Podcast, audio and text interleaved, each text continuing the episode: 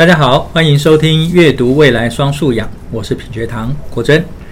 今天呢，我们请了一位非常特别的来宾哦，他是一位亲子沟通的作家，他自己说自己喜欢说话多过于写字哦，他热爱探索生命。近年来，他也成立专属孩子的阅读读书会，与孩子们一起经历成长与青春的各种滋味，创办了 Homepage 首页读书馆，一个可以大声说话交流想法的阅读空间。也是跨世代的对话场域，而且呢，最近主编的晨读十分钟，做自己不一定要叛逆。今天呢，就是特别来宾怡君老师要跟我们大家一起聊一聊叛逆的意义。怡君老师好，Hello，大家好，国珍好，是哇，终于有机会可以主客稍微兑换一下，对不对？之前呢，有非常多机会哦，都是接受怡君老师的邀约，在线上跟大家分享一些阅读的学习哦。那今天呢，倒过来，啊、太好了，由我来提问哦，来请教怡君老师关于孩子、家长如何共同面对叛逆的这个阶段哦。那每一次来宾来呢，我们都会邀请来宾分享一句话，就是在他的生命低潮的时候，或者需要自激励自己的时候啊，有哪一句话在你阅读的经验里面会给你带来力量的？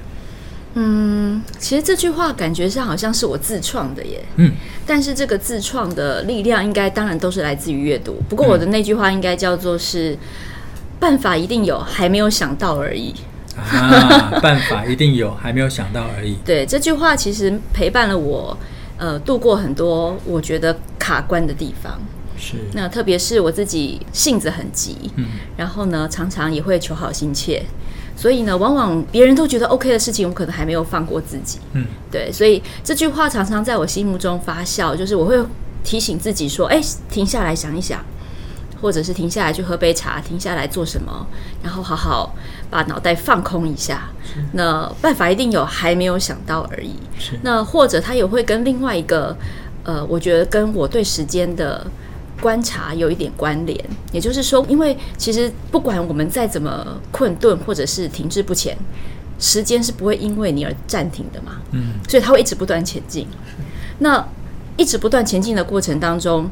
就算你没有做出任何改变，其实你别人也在改变。嗯，也就是说，没有一个时空会是用同样的条件存在着。嗯，所以只要你愿意继续往前进，那任何事情都一定会有转机。因为就算你不做改变，别人也会做出改变。所以事情绝对不会像现在这样子停滞不前。嗯，我大概就是会用这样子的念头，去让自己更从容一点，然后再来找到哎重新出发的勇气。嗯。哎，这的确哦，我刚才听这句话，我觉得这句话让我们以为生命中陷入某种困境，但提醒我们自己。事情还在改变中，而且充满了可能性。嗯，所以既然有可能性，那我干嘛就把自己放在一个好像事情解决不了的困境里面，对不对？对啊，是。而且那个可能性可能不在你眼皮下发生，但它就是会发生。啊、是，没有错。我就会把它期待在嗯某个看不见的未来正在默默发生。是，所以潘朵拉的盒子打开来之后，其实最后留在里面的就是希望这件事情。没错。好呀，那。刚才我觉得这句话其实也能够带我们进入到今天的主题哦，叛逆。叛逆其实是很多人生命中的一种挑战，同时有些人在叛逆的过程里面就陷入了一种困境。嗯嗯，所以李军老师，你认为叛逆是什么？你自己有过叛逆的经验吗？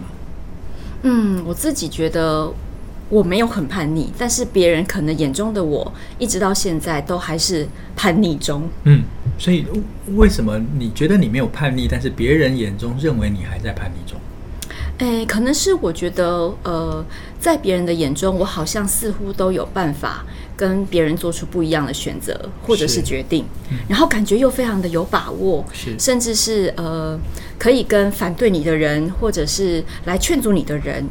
好好的唇枪舌战一番，嗯，所以他们总是觉得哇，这个人真的好难搞哦，这个人真的好叛逆哦，好像都有自己想要做的事情，永远都听不下去别人讲的话。哎，嗯，我觉得很多叛逆的人会被这样讲哦，他听不太下去别人讲的话。对对，所以大概现在我就是还是这样被定位着。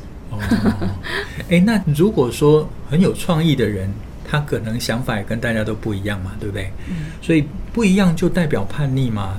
在您的。嗯，书里面或者您自己在观察叛逆有没有不同种类的区分？有啊，我觉得，诶、欸。叛逆对我来说可以分为三种哈，一种是态度上的叛逆。嗯，我觉得现在有非常多的青少年，为什么做自己不一定要叛逆？这本书其实是特别把这个字挑出来，因为它有很多是态度上的叛逆。是。那另外两种呢？我认为一种是选择的叛逆，也就是比较像是我个人经验上面，我做出了很多看让人家看起来匪夷所思的选择。那第三种是能力的叛逆。什么叫能力的叛逆呢？也就是说，他对于呃一些主流、非主流的看法，或者是是能力，他跟别人有不同的解读或诠释啊，那个这个在别人眼中可能也是一个叛逆。所以这三种叛逆，为什么我这么呃有兴趣的想要去钻研？是因为我很想知道，呃，现在。我们常常在做青少年的沟通，尤其是跟家长们，好，在做很多的亲子讲座。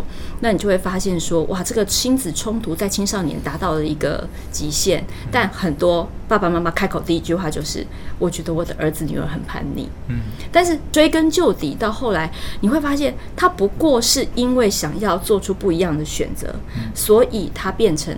态度上的叛逆，嗯，那这时候我们就会回过来说，如果今天你给他的选择的叛逆，他还需要态度上的叛逆吗？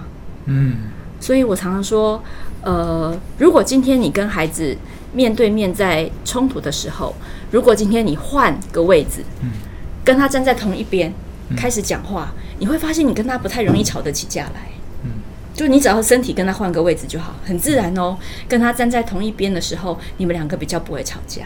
嗯，那我就在想说，呃，这个叛逆是不是因为他想要激烈的表达什么？嗯，而那个什么会不会是我们这三个叛逆当中都把这个出口给封起来了？嗯，那如果我们把其中两个打开，一个打开，是不是他就不必然一定要选择态度上的叛逆去做冲撞？嗯，对，所以我才会取一个书名叫做“自己不一定要叛逆”。是那个叛逆指的可能就是，呃，大家表面上比较习惯性去解读的所谓态度上的叛逆。是。所以，如果从李俊老师刚才所讲的叛逆，他基本上就是一种冲撞，他想要为自己找到机会，嗯，想要让自己摆脱一种受困的感觉，嗯，或者他想要证明我也有我自己的想法，可以去做我想要做的事情。嗯，也或者他对你表达强烈的不满。啊，对，我就是故意要跟你唱反调。对啊，我觉得在学校的场景里面，蛮多是这样的。嗯。我自己在读您的书的时候，跟回想我自己的经验呢，我觉得“叛逆”这个词其实是相对的，嗯，就是“叛逆”这两个词，一种就是背离嘛，哈，或者是反逆向的一种反向，方向不一样，对，那表示说它一定有一个相对的方向，嗯，被视为正确，对，被视为正确，它才能够对应出一个就是背叛的叛叛逆的，不一定背叛，就是叛逆的一种方向。那通常这种被视为合理跟正确的，通常都是家长这一方。嗯，所以用家长的主观条件去判断孩子你现在所做的事情是背离我原先的想法跟我所认知的价值，所以你就形成一种叛逆的行为。那怎么办？因为看样子孩子可能只是表达他自己的想法。但家他可能就冲撞了家长原先的条件跟认知，嗯，那家长怎么去面对这些孩子？刚才您谈到说，那我就给他选择空间，嗯、我就给他呃一些能够表达的自由环境，嗯，那这就能够解决孩子叛逆这件事情吗？嗯，其实我觉得那个叛逆还有另外一个原因是他不知道自己要什么。但他只知道自己不要什么，是，所以很多时候那个叛逆，你刚刚说那个主体性，嗯，他可能开始对你提供的所谓的选项，嗯，所提供原有的价值观、原有的生活标准，呃，原有的这个所谓的主体性，爸爸妈妈给的主体性或老师给的一个标准答案，他开始有了想法，所以他开始说不要，嗯，他开始拒绝，嗯，那我们通常都会觉得说，哦，这样子的一昧的不要或拒绝，但是你又还提不出什么。你要的东西，是你又还不知道，呃，你要什么？嗯、那为什么不能按照我方我的方式先做呢？嗯、我觉得这个是我看到最大的一个矛盾，是因为孩子他还不晓得自己要什么，嗯、但他现在好像突然醒了，知道自己不要什么的时候，那后面因为没有多余的行为准备，所以会让爸爸妈妈觉得，那既然你都不晓得你要干嘛，啊，干嘛不能这样做？嗯。就是你为什么非得要说 no 不可啊？你又不晓得你要什么。嗯，那我觉得这个是最大爸爸妈妈所谓呃不愿意放手的原因。嗯，好，那倒不是说现在的爸爸妈妈或者是老师们呃不够开放，我觉得现在的观念大家都很理解，嗯，都很开放，可是真的没有办法做到位，可能就是卡在这个观点。是，所以我认为我们呃大人们可能还缺乏了一种，就是能够引导他们去思考的方向。嗯，可是我们大人现在提供的蛮多的话，都我称之为，嗯，就很像顾问在说的话。对。比如说，比如说，哎，考试粗心错了，你就要说你要细心一点。废话，我也知道要细心一点。或者是啊，你要多努力啊，好，你努力才有收获啊，你以后才不会怎么样。就这种话，其实听起来没有什么错，但他却没有办法实质的解决孩子现在思想上面的模糊跟困境。是，比如说，我我常常会举考试粗心这件事情来当例子，就是大家不是都很不希望，谁念了半天，谁不希望自己答对？好，所以我也不希望粗心啊，我也不希望失分。但是每一个人都告诉我，你要检查呀，嗯，啊，我就检查过，我就是看不出来呀。嗯，所以大家每次在这边鬼打墙的时候，小孩子的态度当然就会觉得，那我就做了嘛，嗯，那我又不是故意的。好，这这个时候态度上的叛逆就出来。那你有没有想过，他也就我们也好像没有别的比他更厉害的招数了，我们没有了，所以他自然就不会来找你寻求建议了嘛。那同样别的方式也是，就是今天你说你不晓得，呃，孩子在摸索人生，在探索兴趣，那请问我们给了他什么具体的方法呢？嗯，那如果没有的话，那你自然不会是他征求意见的对象。那你不是他征求意见的对象，当你说出建议的时候，他当然会觉得。蛮鸟的、啊，当你当他觉得很蛮鸟的时候，他这时候青春期那个前额叶一不成熟，他当然就会马上说：“那我不要听你的，因为你说的话没有用。”对，就满口大道理，但是其实是很空泛的。对，但是就是帮助不了我嘛。嗯，对啊，我觉得在这个部分，可能就会是我们大人很需要自己多去看一些更多。的书，或者是提供更多的思考方向。比如说，很多孩子都说他不知道他的兴趣是什么。好，那我们就要鼓励孩子探索兴趣。可是探索兴趣现在有一种方式，就是无止境的叫孩子去参加很多的营队 啊，或者是尝试很多种职业，然后都是短短的、短短的。那我常常就觉得这就是角色扮演而已。嗯，好，那他跟摸索兴趣，或者说我们把兴趣、梦想。等同于职业这件事情很危险，嗯，好，那或者是说，今天有一个孩子，他可能梦想，他说，呃，我想要去当建筑师，对，因为我觉得盖这么酷的房子很漂亮，嗯，可能他的爸爸妈妈或师长就会很实际的告诉他，但你的数理成绩很差，嗯，我觉得你可能没有办法当建筑师，嗯，也就是因为我们太过务实的这种建议，反而让我们的孩子都没有办法去。真正的梦想，他连幻想都不敢。然后我们到后来才会讲说啊，你现在的孩子很没有很没有勇气啊，叫他们做梦想都不敢做。对啊，因为他们根本连想都不敢想。当他的能力一直不断的被删减的时候，他连想都不敢想。所以我常说，呃，这本书与其说是我们给中学生的建议，倒不如说他应该是我们家长重新。或是老师重新去更新我们对现在社会的认知，嗯，就是他们现在到底需要什么样的建议才叫做具体的？嗯，那包括探索他的梦想，探索他的兴趣。所以我常常说有啊，你会想啊，你一定是有想法。嗯，他就说老师我没有想法，我说有。当你说出老师我没有想法，为什么你这么有想法的时候，这就是想法。对。所以你是有想法的，嗯、那你就先从为什么我会这么有想法来猜猜看。嗯、也就是说，呃，我们可能要透过很很具体的对话，让他们知道原来重新拾回我是有想法的，嗯、他才有办法慢慢去理解他要的是什么。嗯、否则他只会一直说不要，嗯、那这个不要可能就造成了所谓态度上的叛逆，嗯、所以才让我们跟这个学生或者是孩子之间有强烈的冲突。嗯，是，我觉得刚才。嗯，叶军老师在讲的时候，我也回到我自己阅读这本书。我在读的时候，我也觉得这本书应该是大人读。那当然，青少年自己能够透过这本书了解自己的叛逆的一些啊、呃、别人的经验或自己的的这种了解。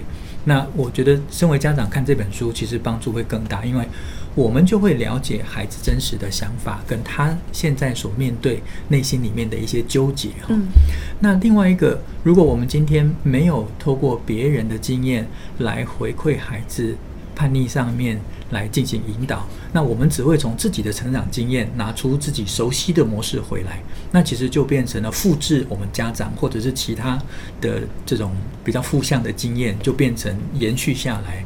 让孩子也受限于我们过去的经验建立起来这种框框。对啊，比如说我第一章这本书谈的是失败嘛。对，严格说起来，我就好像跟我孩子说：“哎，我们一直说失败很重要，嗯、可是我们去地理率的时候都是写成功经验。”对啊，所以人家还是要成功的啊。嗯，我们大人口口声声说要失败，对，但是却没有人在意失败的时候我是怎么克服的。对。而是我要看的是你得奖的经验，嗯、所以难怪我们永远都在重视成功。对，那我也很诚实的跟我的孩子说，其实妈妈好像也没有什么失败的经验。嗯，但我总觉得我人生不可能没有失败，只是我没有视它为失败。嗯，我觉得这点也蛮重要的。嗯，那怎么样不要把人生的过程视为不失败这件事情，好像也是一个蛮强的心理的素质的建立。对，所以我才会对“失败”这两个字特别感到好奇。是，嗯，诶，那在怡君老师刚才讲到失败，跟你自己孩子，或者是你在教室里面跟孩子沟通的这个经验呢、啊？我觉得我想多补一个问题上去，也就是刚才讲的是我们对于孩子在叛逆上面的一些认知，但我们如果已经具备了这些相关的条件，嗯，但我们还是要落实到沟通上面，嗯，那。有没有一些简单的原则能够分享给我们的听众？是如何跟孩子去进行，尤其在青少年带有一种叛逆氛围的孩子，你如何跟他进行沟通？因为在那个时候，通常这个孩子都不会太听我们说的话。嗯嗯，呃，我觉得应该是这样说：当一个孩子会选择这么激烈的方式，嗯，就是他态度已经满起来的时候，嗯，情绪很满的时候，我觉得我会第一个，呃，我觉得我会比较好奇是。呃，他到底为什么要用这么激烈的方法？这么激烈是要很伤元气的，对，是要很耗力气的。嗯，那是什么样子的动机让他胀满了那个情绪？嗯，那我可能会有一些线索嘛，就是不论你是老师或家长，你可能会有一些线索，比如说，其实他跟你已经不满很久了。嗯，那可能他真的看你不太顺眼。嗯，所以这个时候我可能就会先用一句话告诉他：呃，我有收到你的讯息。我知道你在表达你的不满，我听到了，我收到了，我知道你对我很不爽，我们要不要等一下再谈？好，我觉得这件事情会让他的那个高涨的情绪先突然得到一个宣泄的出口，因为他知道你收到你对他很不满的这个讯息，所以我觉得当他高涨情绪的时候，我们可以辨认他到底想表达的是什么，嗯。那我们就帮他说出来。嗯。好，我觉得这是大人很重要的一个功课。那很多人都会说啊，我们都在要求大人呢，嗯，我们好像都不要求小孩要稍微 behave 一点。对，为什么要要求大人说出来？嗯，我觉得那是因为我们是大人嘛，你自己自诩为你有经验嘛。嗯，那我们呃，孩子他现在其实。到青春期也不过十几年，嗯，那我们现在都在学一辈子的沟通，嗯，沟通是要学习一辈子的，嗯，所以当我的孩子没有办法成熟的用言语说出来的时候，我帮他说出来，除了解决他的情绪之外，我也在向他示范什么叫做把情绪表达出来。是，因为有非常多的孩子，他现在可能第一个他本身个性就不善言辞的很多，嗯，第二个是他们现在都。这个表达的能力都很讯息化、片段化、片语化、单字化、嗯、表情符号化，嗯、所以他要讲完整一句话的时间真的好少哦。嗯、他不太有机会大量的去练习怎么表达他的情绪。嗯、所以，当一个大人可以辨认他的情绪、他的叛逆来的时候，帮他把这句话说出来，不仅可以先把彼此的紧张关系喊停，好，那也可以让他知道。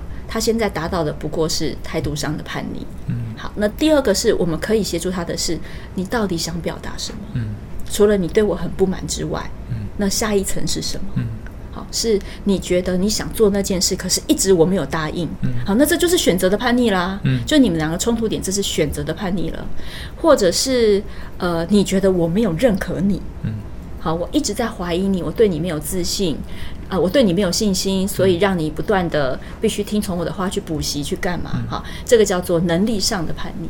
那你就可以慢慢的去帮他把。呃，他自己内心里面的事情，用这三种去梳理清楚，他很快就能够明白他到底想要表达的是什么。嗯嗯，是，而且我觉得这最好的一个示范是，我们可以透过沟通来传达内在情绪。嗯，那能够把这种双互的双方的关系，不要因为情绪的，然后造成更深的冲突哦。嗯，所以我觉得这种沟通的方法很好。那大人其实也可以透过这样子的沟通去梳理自己对孩子的理解，我觉得这也是一种重要的帮助。嗯，那接下来呢，我想再从呃一开始介绍您的时候，因为您有非常多的工作跟阅读，嗯，啊，带领孩子阅读有关系。那如何透过阅读，或者是有没有可能透过阅读，让青少年跟大人之间能够进行相互了解，而且能够创造一种改变的契机。嗯，其实我自己在编完这本书的时候，我做了一个实验，嗯、我就找我们的国中生的社团一起进来，嗯、然后我就发了一本书嘛，他们是全台第一个拿到这本书的人。然后呢，呃，因为大纲的部分他并没有把作者是谁写出来，嗯，好，所以呢，我就告诉他们说，哎，你们先帮我翻一下哈，我们这里面有好多文章，然后你可不可以挑三篇你有兴趣的，然后告诉我是哪三篇？嗯结果你知道吗？就是现场所有的孩子，因为他们不会知道那是谁写的，所以他们就是这样子翻翻翻，然后看看标题。呃，在十二个人里面，有八个人选了关于自信这件事。哦，所以我才很讶异的发现，其实那八个人里面，不外乎有非常多成绩优异的人，嗯，然后也有那种多才多艺，现在都还有时间去给我学什么西班牙文、小提琴，然后每个这样悠游自在的。哇，他真的是很强，但是当然也有一些比较内向的，哈，比较太在意别人眼光的孩子。但是我很讶异的发现，就是不管他的 profile 是什么，他们不约而同都学了关于自信这件事。所以你就会明白，哦，原来自我认同真的，就心理学家上他们分析的一点都没错。大家都选了关于自信这件事。然后第二篇选的是什么呢？第二篇选的呢是。练习独处，我也非常的讶异。嗯，也就是说，为什么我要分享这一段故事呢？是因为我原本以为他们会选的都没有人选，嗯，但他们选的都是我觉得我以为陈腔滥调的事情。嗯，也就是说，在我们常常讲的自信啊，哈，然后要练习自己跟自己相处啊，在这些领域里面，我们大人其实真的没有给他们多少的具体帮助。嗯，我觉得，或者是。这两门课，他们要建立起真正可以呃行得上的这个能力，其实还蛮还还有一大段的距离。嗯，那我就请他们读了他们有兴趣的这几篇。嗯然后我们就分享了一些我们对这两个主题的看法，比如说关于自信这件事，讲的其实是玻璃心。哎，我们就开始讨论玻璃心了，嗯我们就开始讨论草莓族了，嗯我们就开始交流了大人对他们的一些标签化的看法，以及他们是不是这样自己觉得。那令我蛮意外的，他们真的觉得自己有玻璃心，说老师真的有啦，我们真的有玻璃心呐。可是我们碎掉了也不会怎么样。但为什么不能睡呢？那、啊、为什么爸爸妈妈就听不了真话，我们就一定要听得了真话呢？睡了又没有什么关系。那所以我就会发现，哎，透过这些阅读这些文章哈，我们有时候可以开启一些呃对彼此印象的落差的那种对话。或者是，其实他们也不会很逞强的说没有啊，呃，我我们我们没有玻璃心，我们不是草莓族，没有，他们都承认，他们没有人自愿成为草莓族，没有人自愿承承认自己是玻璃心，但是当他们承认的那个同时，他们其实是很想知道，那你们这些人可以给我什么帮助？是，可是当这个帮助是我们这一群不见得有相同经历的大人的时候，他问到我们，我们不知道，那阅读就会是我想要找给他，嗯。的一个素材，嗯，所以为什么我说，呃，透过阅读，我有时候就会递给他一本小说，说，哎，这里面的这个人跟你很像，嗯，那你要不要看一下？或者是我们在讨论的是小说里面某个情节，这个主角做的决定，我的看法是什么？他的看法是什么？好，那小孩子透过跟我们在讨论剧情，有点像我们讨论韩剧啊，我们也可以一起看韩剧，不一定要阅读啊，哈、嗯。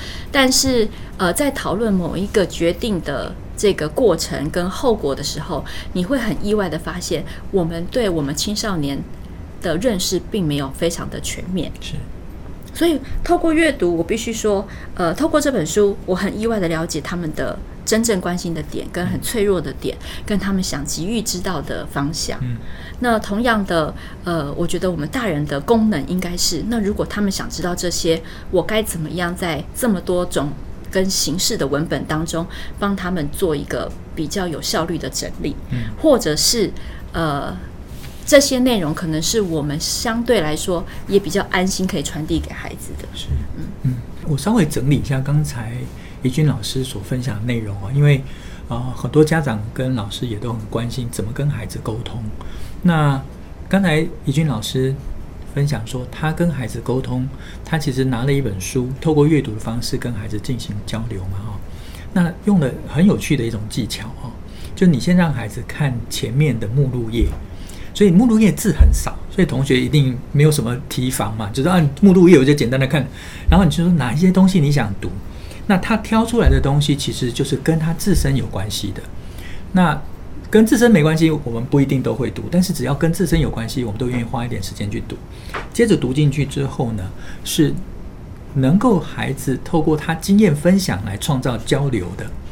那老师的引导就会让孩子进入到那个从自己的经验里面来分享他对这件事情的看法。所以孩子在不自觉的过程里面，就从一个少少的字的主题。进入到他想要读的这几篇文章的内容，然后最后把自己的经验也带进来进行讨论。那回到刚才一开始所说的，孩子选了两个主题，一个是自我认同，另外一个是关于练习独处。坦白讲，孩子之所以会选这两个，是因为绝大部分的大人也不会。我们没有把自身的经验给他们，因为我们自己没有经验啊，所以他从我们身上得不到经验，是，所以他就只能在自己的成长经验中去摸索。那他所摸索到的可能性，很可能他表现出来之后，又跟家长原先的认知是背离的，然后那种冲撞就出来了。所以我们以为他在叛逆，没有，他其实是试着在让自己建立属于自己完整的内在，或者是一种对于世界的看法。这是一个非常初步跟启蒙的阶段哦。是，所以才会有一句话说：每一次说不，都是在做自我的定位。嗯，这句话我是蛮认可的，所以我常常会想说他，他他为什么呃要要这么说？对，他为什么说不？他说不的原因我知道嘛？嗯，那很多爸妈其实会觉得，在青少年这个阶段，我们通常建议什么，他通常都说不要。对啊，小朋友你要吃什么？然后跟他讲说吃这个好不好？不要，逐步就慢慢。对。但你看哦，光吃东西这件事情，我们现在，诶，他们他们要说出来应该是可以了，对，只是我们不要而已。他永远都是炸鸡可乐，永远都是薯条披萨，那我们不要而已嘛，哈。所以呃，我的意思是，但是在人生的这这个议题上面，他们离要说出来是什么，其实还有很大的距离。所以在他们说不要的同时，你呃，你就把它这样想吧，他们是在做删去法。对，no no。他们只不过是在做删去法，那他不是针对你而来，是啊。那如果他是针对你而来，那你就接受嘛，你就帮他把话说出来，那这件事不就结束了吗？是，我们就结束了这个呃高涨的情绪之后，再来看看到底发生了什么事，以至于他有需要要做这么大的反应。嗯。那最后一个问题，可能跟刚才怡君老师所谈的有一点关系哦，嗯、但我想也借由最后一个问题，让老师能够在今天的内容上面做一点收敛哦。就是我们到底要如何引导孩子从他叛逆的历程里面去获得学习、收获，嗯、甚至于是成长？我会觉得应该，其实我觉得这个没有什么实际的标准答案，是嗯，然后每一个人对应的孩子的面貌也。不太一样，嗯嗯，所以我自己觉得说，要怎么样从他的过程当中得到引导呢？就是你先放手让他去做，懂？哦，就是没有什么是他现在这个年纪无法承受的后果，嗯，除了犯法跟生命安全的事情之外，嗯，所以我常常用一艘船来形容这件事，就船它在水面上会有一个吃水线，嗯，那什么是吃水线之下的议题？嗯，也就是。当这艘船的洞破在吃水线以下，这件事情你再出面，你再去说 no。嗯，那吃水线以上的破洞都不碍于这艘船叫做船。也对，它顶多就是走的比较慢，走的比较偏，永远的破了一个洞，所以它四十五度角在前进，但它还是会前进。好，那说不定他去了另外一个新大陆，是你没有你从来不知道的目的地。嗯，所以我才说那个吃水线以下是什么，把它抓出来。吃水线以上，你就当做他不小心生在你家，你们俩意见不合而已。嗯，啊，我觉得就是抓大放小的原则，然后让孩子自己去。呃，选择他要选择的呃那条路，那我觉得那个引导，那个引导没有什么引导，那个引导就是呃，你把吃水线以下的原则抓紧，这就是你要做的引导。对然后其他的等他回来找你，对，等他回来找你，他一定会回来找你。嗯嗯，好，这个其实就是我想问这个问题一个很核心的想法哦，因为啊、呃，大部分的家长都会去抓紧结果。嗯。但刚才啊，怡君老师所分享的是抓紧那个过程跟原则。嗯，那至于结果，其实，在原则我们能够陪伴的过程底下，或许那个结果会有一个新的世界被发现也说不定。嗯嗯，好哦，其实时间真的很快耶，我们这样子聊，很快的就啊二十五分钟就过去了哈。那今天非常非常谢谢怡君老师。那我想我自己在刚才的访谈里面呢，啊，不断的在怡君老师的分享带我回去反思我自己的成长过程，我自己的叛逆，同时也让我能够重新去看待现在逐步在进入叛逆年龄段我自己的孩子。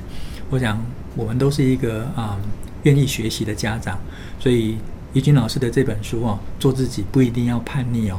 我非常推荐给各位啊、呃、老师或者是家长们哦啊、呃，透过这本书，一方面了解孩子，一方面也更能够认识自己。那非常期待我们在下一次能够再邀请怡君老师啊、哦、来谈相同的主题，关于叛逆。好，谢谢国珍老师，我们两个谈的一点都不叛逆啊。对啊，下一次怎么会这么怎么会这么心灵鸡汤？对啊，跟我们原先讲的不一样。为什么会这么走钟？好，那下一期我们就预告叛逆的怡君老师，谢谢怡君老师，谢谢大家，下集再见，拜拜，拜。